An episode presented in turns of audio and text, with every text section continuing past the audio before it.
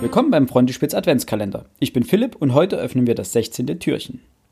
Heute möchte ich euch den ersten Manga in unserem Adventsprogramm vorstellen und bevor jetzt einige von euch mit den Augen rollen und abschalten, weil sie nicht auf japanische Comics stehen, wartet kurz. Denn dieser Manga ist anders und auch für diejenigen interessant, die normalerweise eher zu Romanen, Graphic Novels oder amerikanischen Comics greifen.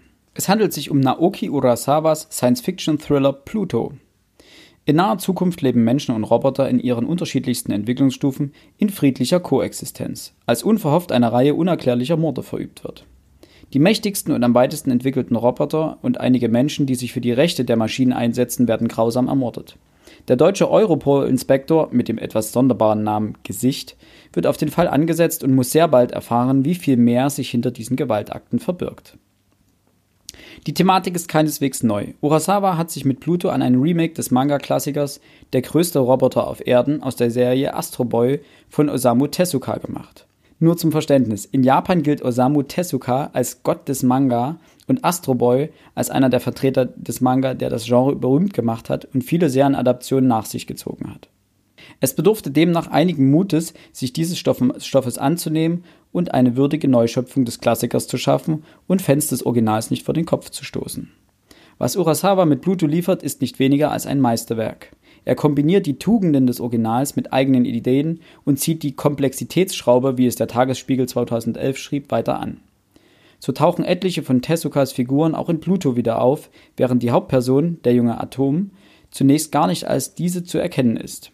Vielmehr steht der Europol-Inspektor Gesicht im Vordergrund. Seine Geschichte ist es, die alle Elemente klug und gekonnt miteinander verwebt. Auch die Namenswahl des Robotererfinders Dr. Hoffman ist nicht zufällig, sie erinnert an den Erfinder der Automate E.T.A. Hoffmann. Und auch die Wahl Düsseldorfs als einen der zentralen Handlungsorte ist mit Bedacht gewählt. Osamu Tezuka, der Autor der Vorlage, war promovierter Arzt mit profunden Deutschkenntnissen, da zu dieser Zeit in Japan Deutsch als Fachsprache der Medizin galt.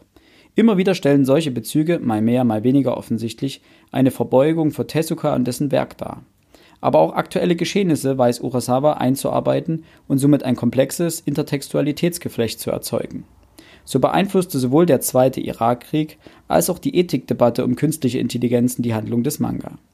Wer bereits Isaac Asimovs Roboterbücher oder Philip K. Dicks Träumroboter von elektrischen Schafen oder auch Blade Runner genannte, äh, gelesen hat, wird auch hier einige Parallelen zu den Fragen entdecken, die üblicherweise mit der Robotik einhergehen.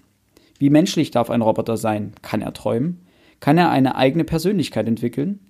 Ab wann gilt er als lebendig und welche Rechte und Pflichten gehen damit einher? Um nur einige zu nennen. Pluto ist keine leichte Kost. Der Manga ist eine tiefgründige Parabel über den Stellenwert von Identität und Familie in einer zerrissenen Gesellschaft, wie es die Rezension auf Perlentaucher mal nannte. Es ist aber auch eine Auseinandersetzung mit Moral und Ethik und der Frage, was es bedeutet, ein Mensch zu sein. Außerdem ist es ein großartiger Kriminalfall, der zum Mitdenken und Grübeln einlädt. Getragen wird die Erzählung von den außergewöhnlichen Zeichnungen Urasawas, die eine zweite kleine Meisterleistung darstellen, indem sie die rundlichen und etwas an Disney erinnernden Zeichenstil Tezukas mit den realistischen Gesichtern und deren herausragender Physiognomie Urasawas verbinden und damit von den typischen Zeichnungen des Genres erfrischend abweichen. Der Manga liegt in acht Bänden, erschienen beim Carlsen Verlag, komplett auf Deutsch vor und ist derzeit noch erhältlich. Wer einen Science-Fiction-Thriller mit großem Tiefgang, denkwürdigen Charakteren, starken Dialogen und einer nachdenklich stimmenden Handlung sucht, der wird hier vollends auf seine Kosten kommen, auch wenn er oder sie normalerweise keine Mangas liest. Ich wünsche euch allen noch einen schönen 16. Dezember und bis morgen. Lest was.